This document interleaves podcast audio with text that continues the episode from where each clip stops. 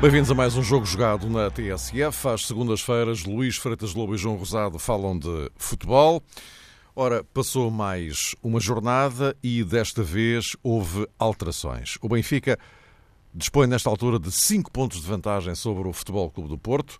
Isto eh, consequência, claro, do triunfo do Benfica em Vila do Conde, mas também do empate do Futebol Clube do Porto na Madeira com o Marítimo o que significa, contas feitas, que os encarnados estão a uma vitória do tetracampeonato. Ou seja, se derrotarem no sábado Vitória de Guimarães, os, os encarnados são eh, campeões, neste caso tetracampeões, o que no caso do Benfica seria uma estreia, porque nunca conseguiu vencer quatro campeonatos seguidos.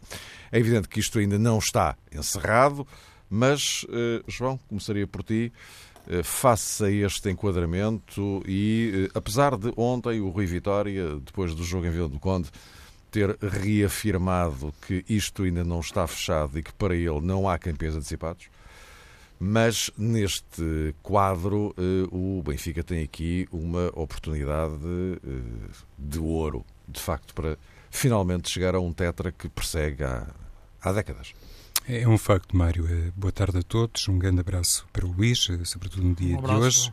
Hum, é verdade que hum, este Benfica mantém esse tom realista, olhando para as declarações dos seus principais eh, responsáveis, nomeadamente Rui Vitória, e é um tom que não nasceu ontem, não emergiu propriamente na sequência de um triunfo muito importante em Vila do Conde, já tinha sido decretado por Rui Vitória há tempos e até no meu caso, me é particularmente difícil estabelecer aqui do ponto de vista cronológico uma origem para esta forma de estar e de se pronunciar a Rui Vitória, mas penso que entronca muito também no tom que foi utilizado por Luís Filipe Vieira quando, em determinada altura, achou por bem um, baixar, digamos que, o clima de euforia que eventualmente se poderia instalar no universo benfiquista. E Rui Vitória acompanhou também o tom do presidente e isso se calhar foi totalmente conveniente, olhando para o que se passou também num passado recente, conforme temos salientado aqui nas nossas edições, parece que sim, que o Benfica lucrou com esta perspectiva mais uh, cautelosa. E aqui há uns tempos também uh, dizia-se que Jorge Jesus, enquanto treinador do Benfica, tinha perdido um ou outro campeonato para o Porto, nomeadamente para o Porto de Vitória uh, Pereira, e nessas declarações, ou nessa avaliação, como que estava subjacente uma crítica muito acentuada à maneira como o Benfica tinha desperdiçado determinadas vantagens. No quadro atual, Mário e Luís, parece-me que hum, existe um pouco dessa perspectiva, ou seja, parece que o próprio Porto uh, estende autenticamente a passadeira vermelha ao Benfica, que vai fazendo o seu trabalho com maior ou menor brilhantismo, mas claramente os resultados positivos do Benfica encaixam nos eh, resultados eh, decepcionantes do Futebol Clube do Porto, salientando-se, claro, este último empate da equipa de Nuno Espírito Santo, que forçou o Porto ao décimo empate na Liga Portuguesa. E isso, de facto, é um número que não casa bem com as ambições da equipa. Olhando para esses dez empates, uh, constata-se que o Porto marcou apenas por cinco vezes se bem fiz as contas, 5 gols marcados e 5 sofridos, ou seja, muitas vezes a zero, o que ilustra a tal hum, ineficácia ofensiva que durante muito tempo perturbou o Porto de Nuno Espírito Santo. A equipa jogava, criava, tinha caudal ofensivo e marcava pouco. Globalmente, eh, por isso esta referência só aos empates do Porto, que de resto só tem uma derrota no campeonato, globalmente parece que os problemas eh, da equipa portista têm muito a ver com a falta de hum, soluções um ataque. Se calhar daqui a pouco poderemos abordar de maneira mais concreta este aspecto. E, independentemente do número de avançados que utilizam na Madeira, o Porto limitou-se a marcar um gol. É uma questão uh, que também entronca uh, no gol de Raul Jiménez, que se tem confirmado como tal reforço que, em boa hora para os benfiquistas, acabou por ficar à disposição da Rui Vitória. Luís, eh, um abraço particular para ti e eh, em, em concreto em relação a isto, e fazendo aqui, se quiseres, já a ponte, sem, sem prejuízo da questão concreta em relação ao Benfica, que, que no fundo é mesmo, eh, mas também esta ponte para. Porque uma coisa cruza-se com outra, ou seja, o facto de o Benfica ir ganhando, ir aguentando esta pressão e o Porto, por outro lado, e isto não, não foi a primeira vez, agora este empate na Madeira acaba por ter um peso maior, porque está mesmo a acabar, só faltam duas jornadas. Mas o que é verdade é que não é a primeira vez que, em determinados momentos em que o Porto pode colar ou até eventualmente ultrapassar o, o Benfica, não, não, não conseguiu. Sim, é verdade. Em primeiro lugar, boa tarde e um grande abraço a todos que nos estão a ouvir. É verdade aquilo que tu dizes. Eh, eu penso que haverá razões para, para isso, mais olhando o jogo eh, da equipa e o jogo das duas equipas e depois as circunstâncias também de cada jogo, porque cada jogo conta, conta uma história, mas há um valor médio das duas equipas e, portanto, muitas vezes uh, temos que procurar esse, esse valor médio e não aquelas exibições que às vezes estão acima desse valor médio e outras exibições que às vezes estão abaixo desse valor médio. E tem acontecido ao longo da época. E acho que no caso do Porto tem acontecido muitas exibições, ou melhor, durante o jogo, muitos momentos em que a equipa está abaixo daquilo que, que pode produzir e de que já produziu. E que, e que, aliás, às vezes produz no próprio jogo. Uh, e isso aconteceu no caso do, do jogo com o Marítimo. Acho que o Porto acabou por entrar bem no jogo. A questão do Herrera como médio de ruptura funcionou, até na criação de, de situações de envolvimento atacante um médio diferente de que o Porto tinha utilizado até agora, muito significativo, saída do Oliver, entrada do Herrera, não é que seja a mesma posição, mas são conceitos diferentes, eh, porque manter-se André André, que recuou um pouco, ou pelo menos teve uma missão mais de pressão mais recuada, não tão adiantada, e em vez da circulação de Oliver, um jogador como Herrera a romper de trás, uh, com Otávio a jogar a partir da outra faixa. E o Porto penso que entrou bem no jogo e esteve, e esteve a ganhar e chegou, chegou bem à, à, vantagem e na segunda parte não conseguiu fazer a gestão do jogo que, que, que necessitava e depois acabou a meter muitos avançados. Uh, mas não, não por isso a ficar próximo do, do golo ou mais próximo do golo. Esteve mais próximo do golo quando tinha menos avançados, o que é, pode, pode ter estado mais próximo da baliza do Marítimo, mas não tão próximo do golo.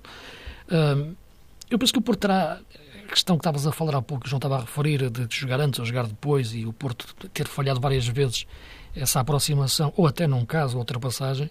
Uh, eu penso que a equipa do Porto funciona mais quando tem que fazer uma afirmação no jogo do que quando tem que dar uma resposta no jogo. Isto é, entrar em campo só entrega a si própria, uh, com a equipa com a mente liberta, é diferente de que aquilo que eu acho que, que, é, que está a condicionar toda a época do Porto, que é o ter que responder ao Benfica em todas as jornadas. Um, e o atraso que começou na, na, prime, na primeira volta uh, acabou por condicionar isso uh, mentalmente a equipa. Uh, é verdade que eu gosto sempre de entrar mais por questões tático-técnicas do que questões mentais, mas a verdade é que se vê sempre a equipa do Porto muitas vezes nervosa no, no jogo e isso condiciona muito a forma da equipa conseguir colocar em prática o seu, o seu melhor jogo. Penso que isso aconteceu no, no, no jogo da Madeira. O, Benfica, o Porto sentia a necessidade de dar uma resposta novamente e essa resposta aí, neste caso, era ficar com os mesmos pontos do Benfica e por pressão para o jogo com, com o Rio Ave. Uh, não o conseguiu, uh, mas também deixa-me dizer, uh, e depois falaremos um pouco mais do Benfica, que, que foi, foram dois grandes jogos. Acho que assistimos a dois grandes jogos, tive o prazer de estar a, nos dois jogos, a comentar os dois jogos, e, e, e, de facto, quer o Marítimo, quer o Rio Ave, são duas excelentes equipas, muito diferentes na forma de jogar, uh, mas muito bem orientadas pelo Daniel Ramos e pelo Luís Castro.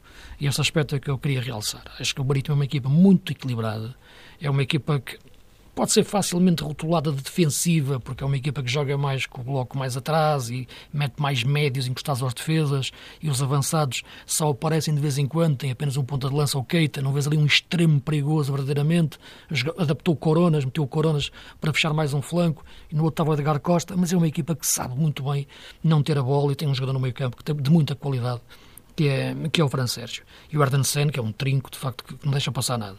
E o Rio Ave, que é uma equipa que quer sair a jogar através do guarda-redes, trocando a bola, apoiado, salientar o Petrovic. De facto, o jogador que, que não deu no Sporting, esteve, não deu, foi emprestado, mas teve, foi um objeto misterioso no, no Sporting uh, e que está, de facto está a fazer uma excelente segunda metade da época no Rio Ave, à frente da defesa qualidade de passe, bem no sentido posicional do corte, bolas em profundidade no passe, ou então mais curto, uh, lê muito bem o jogo.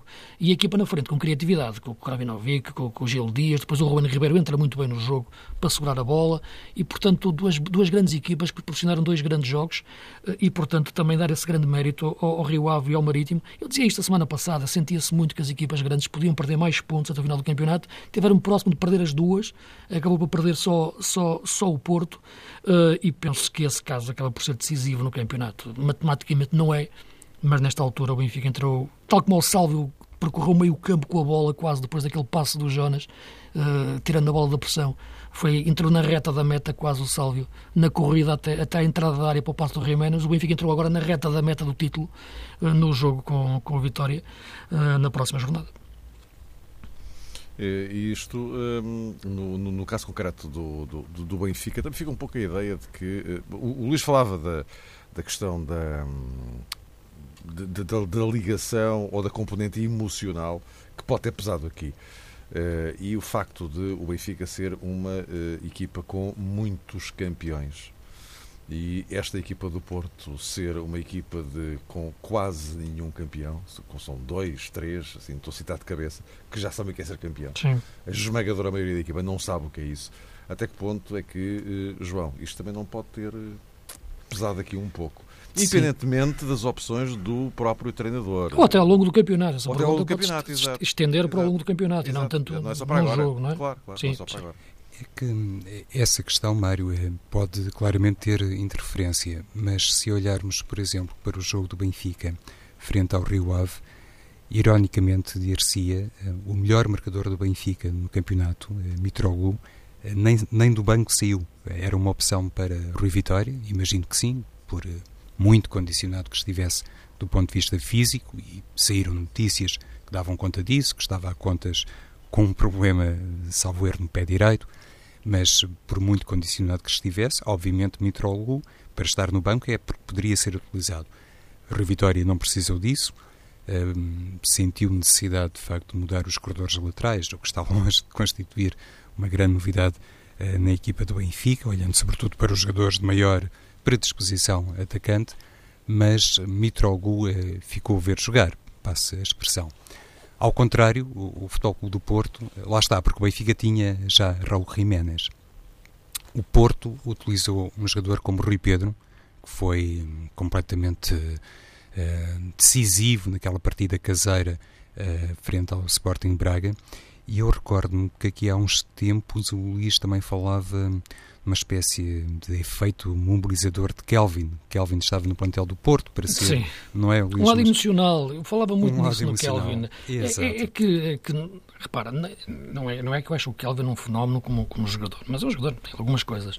Mas eh, ele, quando veio em janeiro, veio depois, entrou e saiu, não é? Uh, mas Imaginei que o Porto quisesse exatamente ter esse, esse impacto emocional na equipa, nos adeptos, no campeonato, mesmo estando no banco. Isto é, um jogador e no balneário. No, eh, acho que era um jogador, e quando entrava, pode ser um jogador também útil, mas transmitia de facto uma, uma crença, ou, ou, ou, que era possível, de facto, mesmo nas situações mais difíceis, dar a volta. E um jogador daqueles eh, pelo que ele simboliza muito, é muito importante. Uh, e penso que poderia ser utilizado esse impacto emocional. E o jogador também tem a sua utilidade na, na forma como joga. E penso que o Porto o desperdiçou, não sei porquê, mas não, não digo que a solução estivesse aí. Mas acho que era um, um lado mental uh, que, muito importante e frisei isso em janeiro, portanto, mas uh, não se confirmou, não é? Exato. E então, Luís, onde eu pretendia chegar era aqui, o Futebol Clube do Porto, quando utilizou, num Espírito Santo, a Rui Pedro na partida frente ao Marítimo, eventualmente era também nessa expectativa que o jovem dianteiro do Porto pudesse hum, causar algum sobressalto, algum impacto, pudesse, em certa medida, funcionar como um elemento surpreendente para a defesa do Marítimo. Daniel... Já tinha metido contra o Feirense também, em desespero, já no 0-0, não é? Ou seja, o, o Porto tomou opções, uh, isto obriga-nos a recuar um bocadinho no tempo, não é? Quando prescindiu de Abubacar, enfim, prescindiu, negociou Abubacar, o, o empréstimo. Bastava, oh, João, desculpa, sim, sim. bastava, em vez de Poitre, Soares desde o início da época. Era diferente. Por exemplo, aí está. Eu queria também chegar a De Poitre, porque mais uma vez eh, nem sequer foi utilizado por, eh, não foi escolhido por eh, Nuno de Espírito Santo para fazer a viagem até à Madeira. Então, um Porto assim, que tem déficit na finalização, não era uma situação propriamente nova para o treinador do Porto. Deixa de fora De Poitre, tomou as opções de mercado que tomou e que são há muito tempo conhecidas. Deixa igualmente no banco de suplentes André Silva, mais uma vez, e na semana passada dissecamos aqui hum, o problema André Silva, entre aspas, não diz respeito à categoria do jogador, mas também Sim. ao seu enquadramento na equipa. E hum, quando estava a precisar desesperadamente chegar à baliza do Marítimo, de chegar ao segundo golo, num Espírito Santo utilizou Rui Pedro. E eu acho que isto estabelece realmente aqui um grande contraste com o Benfica que nem precisou de Mitroglou e dá que pensar se o Porto for segundo classificado no Campeonato Português, sobretudo se não conseguir o título, é melhor ser mais explícito e dizer assim, se não for campeão nacional esta temporada, para a próxima época há realmente aqui um conjunto de situações que têm de ser muito bem analisadas pelo treinador de futebol do Porto e também pela administração, porque depois tudo aquilo que se decide ao nível do planeamento e do apetrechamento do plantel tem necessariamente reflexos na campanha das equipas, mesmo na reta final. E neste caso, acho francamente que o Porto paga o preço dessa indefinição, dessa falta, se quisermos, de elementos totalmente credíveis, muito experientes eh, no banco e quando eh, enfrenta realmente um adversário, conforme o Luís sublinhava, também muito bem orientado, que não teve, digamos que pejo algum em acrescentar mais um defesa central ao seu bloco eh, defensivo, é evidente também nessa matéria acabou num Espírito Santo por facilitar a tarefa de quem estava mais limitado a ações de defesa e nesse caso o Marítimo acabou por eh, beneficiar de um Porto com muitos avançados, mas lá está, sem clarividência atacante. Se me permitem só agora para ajudar aqui um dado adicional, é que eh, justamente tem a ver com a construção do plantel, com a gestão do plantel, com a forma como o treinador eh, monta aquilo de que dispõe. E eh, eu estou a dizer isto porque eh, nós também não nos podemos esquecer, durante metade da época, o Rui Vitória teve o plantel altamente debilitado. Quer dizer, muitas lesões. Eh, durante metade da época, eu não sei se era exatamente, não era de certeza aquela equipa que o Rui Vitória queria, o 11 que queria, não é? Mas era o 11 que podia ter. É? Sim, sim. E, sobretudo, se pensares que um desse, desses jogadores debilitados é, é, o jogador mais influente do campeonato, que é o Jonas. Retiraste-lhe aquele jogador, na maior parte, em meio campeonato, meia época, uh, ao, ao, Benfica. E agora vês a influência que ele tem, o, o, como é decisivo no, nos jogos. Uh, agora, o, aquilo que eu penso é que. Eu, Repara, o Rui Vitória já tinha uma base da época passada. Houve ali uma alteração que teve a ver com a saída do, essencialmente do Renato Sanches. Havia também a questão do Gaetan, mas mais do Renato Sanches. Uh, e, portanto, o Pizzi voltou para, para, para a posição número 8. Uh, e, e, portanto, a questão que se colocou sempre aqui foi, muitas vezes, a equipa não conseguir controlar jogos por apenas ter dois médios e partir-se quando queria controlar o jogo. Não uma equipa que dominava, que atacava com perigo, mas quando o ritmo do jogo baixava, tinha dificuldade depois em controlar o meio-campo e as equipas adversárias aumentavam a pressão.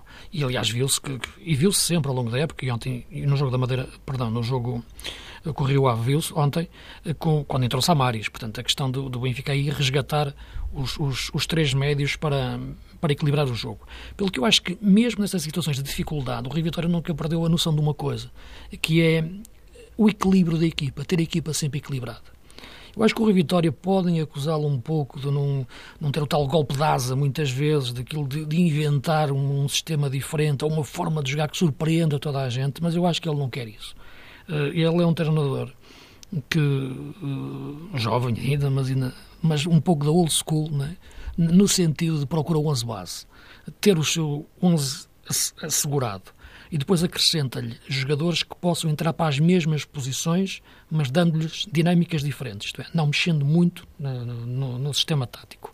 E depois, quando quer mexer no sistema tático, não é tanto para criar mais problemas ao adversário, porque isso ele quer criar através de novos jogadores uh, nas mesmas posições, uh, portanto, sem mexer na estrutura. Lá está, por isso troca muitas vezes os extremos, ou troca o segundo avançado, no caso quando o Jonas não estava a jogar e havia Gonçalo Guedes, e quando ele mexe taticamente é para equilibrar mais a equipa, metendo o tal terceiro médio. Isso acontece quase sempre nos jogos em que a equipa ou está a assegurar uma vantagem, uh, ou no jogo que eu acho que foi mais decisivo do ponto de vista tático, a sua mexida, que foi o jogo do Dragão, quando ele mete o André Horta e reequilibra o jogo, uh, retirando um avançado, naquele caso o Sérvio. Não estava a fazer recuar a equipa, estava a equilibrar a equipa. Portanto, eu acho que essa noção ele teve sempre. Uh, e mesmo ontem, quando viu que a equipa se estava a partir, e partiu-se, entrou muito bem nos primeiros 15 minutos da segunda parte, mas depois a equipa estava a perder a ligação no meio campo. Uh, a troca do extremo, naquela altura, isto é, a saída do, do Rafa e a entrada do, do Sálvio, não é um extremo por um extremo. Ele imagina é aquilo que o Sálvio vai fazer. É um Sálvio quase um extremo que possa muitas vezes ser meter a pele de número 8 dentro dele e conseguir fazer ele próprio sozinho o que o meio-campo já não conseguia fazer em coletivo. Isto é, pegar na bola atrás e atravessar o meio-campo numa transição individual, em posse. E a jogada do golo é essa. O Jonas sai muito bem da zona de pressão com um pequeno passe, parece simples, mas coloca o, o Sálvio num espaço liberto e a partir daí é o Sálvio que atravessa o meio campo com a bola. E a equipa manteve-se sempre equilibrada. Mesmo nas alturas em que estava pior no jogo, do ponto de vista atacante, esteve equilibrado.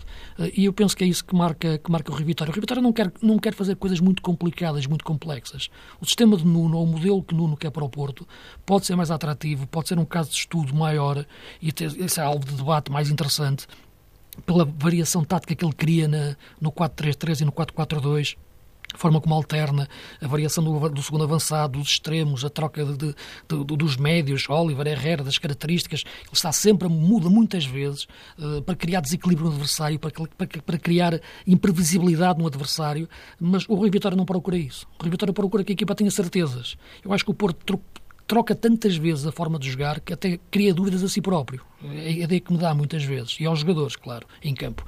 O Benfica não. Pode às vezes não estar a jogar tão bem, eh, não estar a fazer uma grande exibição, mas não vês os jogadores nervosos. Vês os jogadores conscientes daquilo que estão a fazer. O ganhar ou perder depois das circunstâncias do jogo, a bola que bate no posto e não entra, o penalti que é marcado não é marcado, isso são outras conversas para, para ser, uh, como é evidente, que também tem influência. Agora, uh, no jogo em si, tu vês a equipa mais estável, e isso penso que é decisivo num, num campeonato de 34 jornadas. Meus caros, porque eu também vos queria ouvir sobre o vídeo-árbitro, eh, a tal revolução tecnológica que vai entrar no campeonato português na próxima época, embora esta vá marcar presença já na final da Taça de Portugal. Mas eh, antes disso, eh, falar aqui um pouco do, do Sporting, porque o Sporting teve uma, uma, derrota surpreendente em casa com, com, com o Belenense e que uh, abandonou um pouco as coisas, uh, sobretudo quando ouvimos as declarações de Jorge Jesus e de Bruno Carvalho depois do, depois do jogo. e, João, que leitura é que tu podes fazer de, de, disto em, em função de, de, um jogo que de facto foi, foi, foi surpreendente, o modo como tudo aquilo aconteceu a forma inesperada, digamos assim, como hum. tudo aquilo uh, aconteceu. É? Olha, Mário, há pouco falava sobre as opções de mercado que o Porto tomou eh, há algum tempo, necessariamente. Essas opções não podem ser tomadas uh, dia a dia, pelo menos com reflexo nos plantéis que cada equipa tem à sua disposição, ou cada equipa técnica. E no caso do Sporting, também fiquei surpreendido com as declarações, quer de Jorge Jesus, quer de Bruno Carvalho porque parece que eles próprios eh, ficaram estupefactos ou foram colhidos de surpresa face a algumas amostras a propósito da debilidade do plantel do Sporting. No caso de Jorge Jesus, já tinha inclusivamente o treinador eh, leonino feito uma alusão sobre a matéria, quando aqui há tempos, nomeadamente quando houve um momento no campeonato em que se percebeu que o Sporting dificilmente seria campeão nacional. Já nessa altura, nessa circunstância, tinha Jorge Jesus feito uma espécie de projeção para a próxima temporada e tinha colocado o dedo na ferida uh, relativamente a determinados setores da equipa e a determinados lugares. Agora voltou a dizer o mesmo Jorge Jesus, uh, Bruno de Carvalho, também num estilo que é conhecido e que me fez recordar, por exemplo, as palavras ou o desabafo do presidente do Sporting quando a equipa sofreu, enfim, um resultado pesado em Guimarães e nem sequer foi esta temporada. Ou seja, parece que foram realmente apanhados de surpresa e reagiram como qualquer adepto do Sporting poderia ter reagido, e se calhar muitos, naturalmente, reconheceram-se no discurso, quer do treinador, quer do presidente. Mas eu acho que, independentemente do perfil, das características de cada um, têm que ser respeitadas, e em muitos domínios valem pontos, sobretudo a Bruno de Carvalho, o presidente e o treinador não podem, depois de uma derrota, reagir como se fossem meros adeptos. Em primeiro lugar, porque o campeonato não terminou. O Sporting ainda tem objetivos, eh, quanto mais não seja objetivos que decorrem do facto de ser um grande clube nacional e ter responsabilidades nessa matéria, e tudo aquilo que foi dito, quer pelo treinador, quer pelo presidente, parece-me que belisca sempre o ânimo do balneário e coloca em causa uh, determinadas uh, avaliações. E olhando para aquilo que foi dito uh, num passado recente, pode inclusivamente, quer Jesus, quer Bruno Carvalho, qualquer um deles, incorrer numa contradição, no fundo, mergulhar em, em incoerência, porque os jovens talentos do Sporting, que aqui há uns meses ou aqui há algumas semanas eram vistos como pedras, enfim, de referência no quadro de uma reformulação do plantel e de uma nova política do clube, também não podem, neste momento, enfim, serem vistos como jogadores que, afinal de contas, não têm assim tanta qualidade ou não conseguem ainda exibir tanta competência. Mas, independentemente de ser válido para os jovens atletas ou para outros com mais experiência e com mais idade, penso que depois de uma derrota e publicamente e com duas jornadas por disputar, tanto Bruno Carvalho como Jorge Jesus poderiam ter ido para um discurso diferente, porque aquilo que saltou à vista no jogo frente ao Bolonenses, enfim, foi do conhecimento geral, também não era preciso nenhuma espécie de identificador muito propício, muito astuto e muito próprio para colocar realmente a verdade sobre o jogo e sobre algumas ilações. E nesse quadro também, Mário, muito rapidamente, acho que voltamos um pouco ao mesmo e que foi, de facto, acentuado pelos responsáveis leoninos. Quando não há uh, qualidade, quando não há, se quisermos também, a devida competência do ponto de vista da maturidade competitiva, isto tem a ver com o teu lançamento de há pouco, tanto o Sporting pode perder em casa como o Bolonenses, com o Bolonenses, como o Porto pode empatar na Madeira diante do Marítimo. É exatamente a mesma coisa. Luís, eh, que leitura é que fizeste das, das declarações na sequência daquele jogo? Sim, repara, questão, em relação ao Presidente, é aquilo que eu, que eu, disse, não gosto de comentar muito as questões dos Presidentes, tem, cada, cada um tem, tem, o seu estilo e, e enfim, já, já referi que acho que todos têm que melhorar muito a esse, a esse nível, mas, mas não, não, acho que, que, gosto mais de falar daquilo que dizem os treinadores.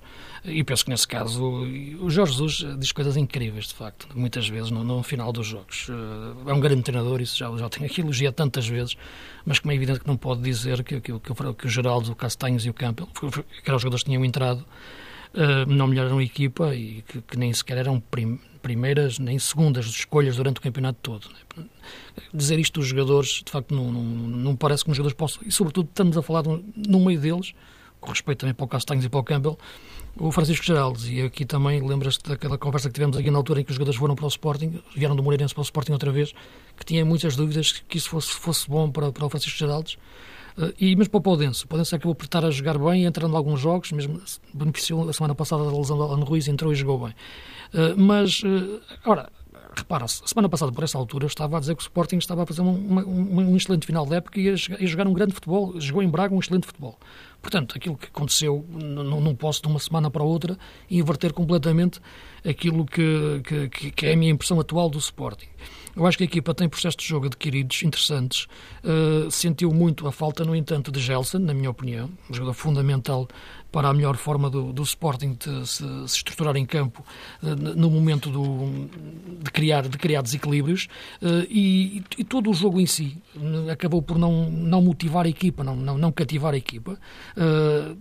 De, também Brian Ruiz penso que passa ao lado da, da sua qualidade nesta época e, e, e acrescentando Mateus Pereira, que ainda não percebi verdadeiramente o que é que Jesus pensa de Mateus Pereira e o que é que é fazer dele enquanto, enquanto jogador, uh, para além das, daquilo que eu acho que é o problema defensivo do Sporting, e aqui tenho batido nessa tecla muitas vezes, mesmo a semana passada eu falei, acho que o Sporting tem um problema no, no, no, no seu processo defensivo e na qualidade individual defensiva, uh, e portanto estas, todas estas questões juntas levaram a que o Sporting acabasse depois na parte final por, um, por perder o jogo, eh, quando parecia que o, que podia, podia ganhar, depois de ter feito o golo à beira do, à beira do intervalo.